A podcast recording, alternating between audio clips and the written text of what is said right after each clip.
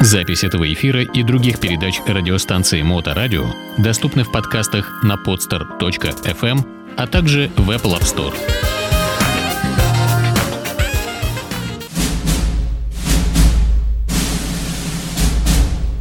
Актеры Голливуда. Карьеры и судьбы. На Моторадио.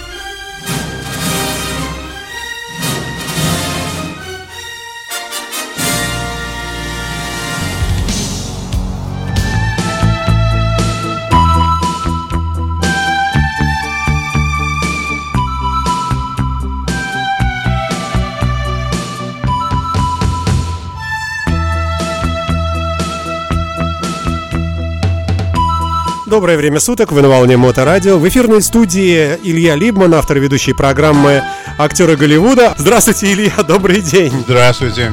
О чем у нас пойдет, о ком, вернее? Сегодня у нас да. пойдет речь о Брэде Питте. Женщины все сюда. И вот да, женщины все сюда, и не обязательно женщины, мужчины тоже. Он вообще довольно показательный человек для мужчин тоже, я думаю, во многих вещах, кстати говоря. Случилось вот что. Я тут смотрел несколько фильмов Гая Ричи, и один из них, который я не видел очень давно. Фильм называется «Куш». В этом фильме играет Брэд Питт. Играет он не кого-нибудь, а играет он там ирландского цыгана. Если вы можете себе такое представить. Когда я стал смотреть этот фильм, я понял, конечно, что, во-первых, Брэд Питт очень классно вписался в эту ватагу ненормальных англичан. То есть это он, же англи- английский ну, фильм. Ну, конечно, это английский фильм. И потом я стал выкапывать, как это случилось вообще, что произошло. Оказывается, вот что произошло. Оказывается, не только я смотрю фильмы Гая Ричи. Брэд Питт тоже смотрит фильмы. И он посмотрел он посмотрел, фильм. Да, он посмотрел фильмы Гая Ричи и прямо позвонил ему в Англию и сказал, слушай, я посмотрел твои фильмы, и если там у вас что-то там намечается такое, где бы я мог сгодиться, я бы с удовольствием приехал поиграть в ваше английское кино. И Гай ему сказал, да вот сейчас мы собираемся снимать куш, давай приезжай. Он приехал, ему сразу же нашли роль, и он довольно с успехом сыграл. А говоря об этом фильме, сам Пит вспоминает, что было это довольно непросто. Потому что работать с голливудскими директорами и продюсерами – это одно дело. В Англии все по-другому. Ну, у них и движение правостороннее э, вообще там. Ну, да, у них все по-другому, включая правостороннее движение. Ну, короче говоря, когда мне принесли этот скрипт, я стал читать его, и сначала мне нужно было, он рассказывает, и мне нужно было понять, как, на каком языке говорить. Потому что там существуют англичане, которые говорят на кокне, то есть это такой простой язык. Потом существуют еще ирландцы, которые говорят на английском языке. А но... есть еще BBC, которая говорит вообще... Да, ну там мы про это говорить не будем. Энциклопедическом А языке, тут у него, да. значит, такой э, человек, у которого фамилия О'Нил, но при этом он считается цыганом, и так как он говорит, не говорит никто. И когда он пытался поставить свою речь таким манером, он понимал, что его никто не поймет, если он так будет говорить. И он с этим буквально ночью, поздно вечером звонит Гаю Ричи, говорит, слушай, зато у меня съемка. И у меня, говорит, есть такая проблема.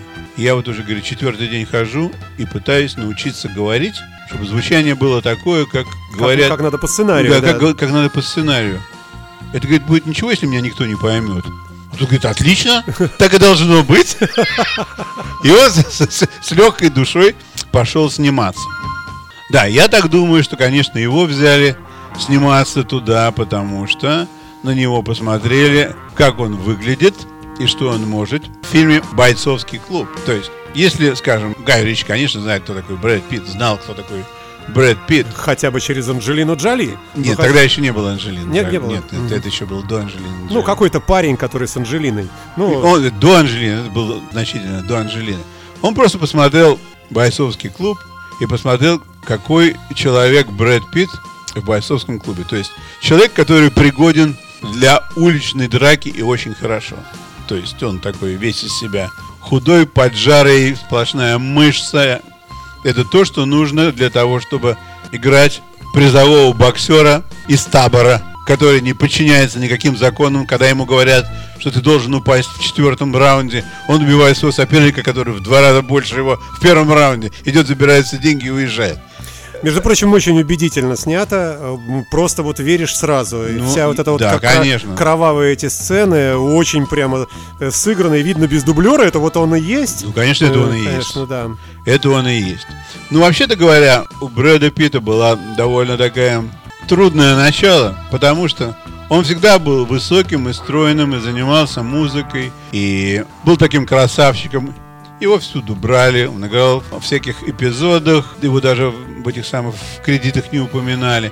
Все было хорошо, хорошо, хорошо, но никогда его так толком не брали на настоящую роль, пока он не попал в фильм «Телма и Луис». Я даже и не помню такого. Когда он попал э, в фильм э, «Телма и Луис», Джина Дэвис, шведская красотка высотой метр восемьдесят, сказала, что вот это наш следующий сексуальный американский символ. А он в этом фильме играл ни много ни мало, как ковбоя-хичхайкера. Он, конечно, очень-очень обаятельный, и играл он нарушителя законов. Но после этого фильма, конечно, у него посыпались заявки. Приходи к нам играть сюда и приходи к нам играть туда. Я вам хочу сказать такую вещь, что до того, когда он стал очень-очень популярным, на Ютубе можно было посмотреть commercials, рекламу, в которых он снимался, когда у него еще не было настоящей работы. Он до того смешной, он делал такую смешную рекламу, то есть он еще не был никаким артистом. Но это можно было умереть со смеху, как он ел сосиски на скорость. Это было очень смешно. То есть, когда он стал артистом, это все понятно. И потом ему не очень давали развиваться в правильном направлении. Вот если посмотреть фильм «12 обезьян», где он играет с Брюсом Уиллисом, и он играет там сумасшедшего, то я считаю, например, лучшей роли в своей карьере он не сыграл никогда. То есть он играет сумасшедшего настолько хорошо и так здорово, и это так похоже, что просто страшно. Но ему не дали развиваться в этом направлении. Ему не дают играть сумасшедших, которые с пилами режут женщин, потому что он секс-символ. Ему просто не давали такие роли. А вообще-то говоря, он все это может отлично. С ним, конечно, в жизни происходили всякие забавные истории. Э, Например, то, что он учился киномастерству у Редфорда. Как он учился на него? Он пришел к нему сниматься. Редфорд его взял, потому что он подходил ему по физическим данным, но как актер он был еще незначительно развит. И Редфорд ему говорил, во-первых, когда ты начинаешь говорить, не делай это на выдохе, потому что в тебе здоровья и так немного. Ты последний себя выдыхаешь. Ты должен делать это таким образом, чтобы из тебя исходила сила. И Пит говорит, что с Редфордом работать очень-очень сложно. Он, конечно, замечательный актер и колоссальный режиссер, но у него требования, будь здоров, какие. То же самое и с Тарантино. У Тарантино весь сценарий, все звуки, все слова, диалоги, монологи, они идут с определенной кадансой. То есть это как Шекспир. Там какой-то звук идет постоянно. И ты под этот звук должен свою речь подстраивать. Это нужно уметь. И Тарантино тебя все время останавливает. Там не может быть никаких экспромтов. Там нет никаких. Все слова там, все ругательства. Все слово в слово. Очень сложно играть с такими режиссерами, но они знают действительно, что делать, и они знают, какой будет результат. И вот, я тут смотрел один разговор. Он разговаривал с Адамом Сандлером по поводу последних событий, то есть, когда он получил Оскара за выступление в фильме Тарантино, и Сандлер ему говорит комплименты, как он здорово сыграл, а он, в свою очередь, говорит Сандлеру комплименты, тот тоже очень хороший актер, и вот то, что он сыграл в этом фильме, который не попал на Оскар даже в номинации, фильм называется «Необработанный бриллиант».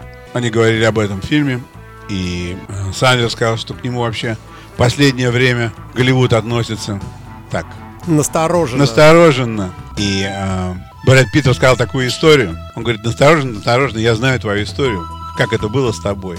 Что когда ты учился, ну про Сандлера говорит, что когда ты учился в НВЮ, в университете, и брал уроки сценического искусства, один раз твой профессор пригласил тебя на пиво. Тебя никто раньше не приглашал на пиво. И вы пошли с профессором на пиво, выпили по два пива, и профессор говорит тебе, Адам, ты хороший еврейский парень, но у тебя нету никакого таланта. Не теряй просто так время. Собери свои шмутки, возьми другие кредитс, иди учись на кого-нибудь другого, стань там кем-нибудь другим. Не трать время папины деньги. Вот такая история произошла. И вот когда Адам Сандлер а, в пике своего мастерства и заработков, он зарабатывал 45 миллионов в год, один раз со своими друзьями в Манхэттене пошел в бар, и он встречает своего профессора из университета и говорит своим друзьям, Ребята, вот. это мой профессор. Единственный, кто взял меня на пиво. Вот такой, да, такая история. И другая очень интересная история. В 87 году Майк Тайсон разводился со своей женой. Довольно длительный развод. И что э, Тайсон время от времени приезжал забрать свои перчатки или забрать свои носки домой. И один раз он приехал и увидел, что его жена находится в объятиях, бывшая жена, то есть у них еще все бумаги не были подписаны, в объятиях Брэда Питта. И... Настоящего живого, да? Да, настоящего живого. Ну, может, муляж какой-то. Нет, нет, нет, настоящего живого. Дело все в том, что а Брэд Питт и Робин Гивенс, угу. она такая приятная такая девочка цветная, они вместе учились на студии на какой-то актерскому мастерству. Ну и чтобы время терять даром, конечно, у них была симпатия, проводили время и после того. Вот. И он его не тронул пальцем. Хотя мог. Ну, он мог вообще там... И, и, и Брэда Питта бы не осталось. И вообще говоря... Что бы мы делали? Да, что бы мы тогда делали? И интересный момент еще тоже такой что у Брэда Питта, конечно, э, существуют свои физические данные такие, то есть то, что он такой высокий, красивый и стройный, но вот к фильму «Трой» он готовился 7 месяцев для того, чтобы нарастить на себе настоящую античную силу. И как это у него получилось? Но вообще, если посмотреть в любом фильме, где он раздевается, посмотреть на него, то он человек совершенно как, как статуя. То есть он совершенно абсолютно сложен. Еще одна замечательная вещь о нем – это то, что он интересуется архитектурой, понимает в ней много. И он занимается тем, что делает дизайн для колец. Обручальных. Смысле, Обручальных. Да. Угу. Например, когда он собирался жениться на Анистон, он сделал кольцо, дизайн кольца. Сам. И это кольцо отлили, а потом какая-то итальянская фирма стала эти кольца типа штамповать. Они моментально подали на них в суд и получили большой отходняк за то, что... За использование да, за авторских, да, авторских прав чужих, да. Вы понимаете, как это бывает здорово, когда у тебя такое имя, как Брэд Питт, и он начинает судиться с кем-то. Туда, так легко. Ну, да, лучше не связываться. Да, лучше да. не связываться. Но я вот смотрю, среди наград у него не только, а, ну, везде там лучшая мужская роль, лучшая, лучшая, лучшая, лучшая. Есть еще за озвучивание. Он озвучивает мультфильмы, оказывается, фильмы. Да, он, да, он может говорить, как, он может говорить как мультгерой, совершенно точно. Я, кстати говоря, не очень даже и помню, кого он озвучивал. Я знаю, что он принимал озвучивание фильма под названием «Пипец». Вот это я... Ну, этого фильма я, по-моему, не видел. Что это такое? Не знаю. Интересная вещь о том, какой он с людьми. Например, вот после... Э, ну, это мы все видели. 11 друзей Оушена. Это кажется так. Это совершенно не так. Я тоже так думал. Что кажется, что они вот такие все друзья. Я слышал интервью э, с Клуни по поводу его Оушенов. Он говорит, что вообще, говорит, это очень тяжело когда столько людей под такими именами и фамилиями собираются вместе, и что нужно что-то с ними делать, и каждый из них себя считает одним из другом. Ну, там целый букет, конечно, да, там... в, в этом сериале. Да, да, ну, конечно, там целый букет. На это, в общем-то, был расчет. В принципе, там, может быть, и не такая сильная линия, но зато там такие люди, на которых приятно смотреть. Так вот, например, он рассказывает. Ну, если взять, например, Брэда Питта. Он снимался в одном из, из фильмов, не помню, в 12 или в 13 он говорит, ни словом не обмолвился с Матом Деймоном. Они просто терпеть друг друга не могли и просто как сквозь друга, друга проходили, не замечали друг друга. Ну как можно в такой обстановке работать? То есть это очень непростое дело. То он такой человек. Ну, какой бы он ни был, нам отсюда из-за океана все равно остается его любить и восхищаться. Я считаю, что вот тот фильм, который был последний с его участием, который мы все видели однажды в Голливуде, он показал себя совершенно замечательно. То есть растет. Вот он идет по восходящей. Я думаю, время. что да, он идет по восходящей. И хотя роль его была относительно простой, но в то же самое время он здорово понял, о чем его герой. Он так раз и смог окунуться в американский Голливуд 60-х годов, представить себе, что он там работает стантером, и что вот у него звезда, вот такой вот человек, как э, Ди Каприо, и как они вместе проводят время. И Тарантино даже сказал, если бы, говорит, у меня была возможность, я бы просто вот дальше продолжал их будни снимать. Настолько здорово у них получалось, как они в это дело влезли и влились. Сценарную историю можно придумать другую, там, что было дальше. То есть настолько круто получилось все. Я сейчас вспоминаю вот эти моменты, когда он там обкуренный, или когда он залезает на крышу, чинить антенну, или когда он там с Брюсом Ли пытается выяснить, что же происходит, кто же из них сильнее. Это очень, конечно, получается здорово. Это совершенно замечательно он сыграл. Ну и давайте тогда уже в завершении, да, о деньгах, наверное, традиционно. Ну, о, о можно, сказать, можно сказать, да, что денег у него, вообще говоря, много.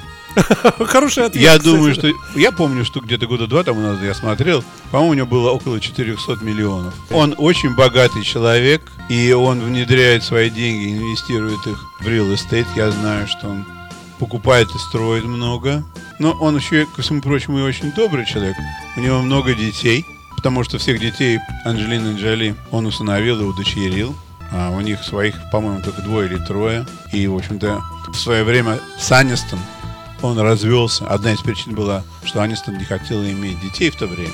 А он очень хотел детей. Ему, в общем-то, было довольно немного лет, но за 40 лет это законное желание мужчины, который любит детей, иметь своих, тем более, если у тебя есть жена.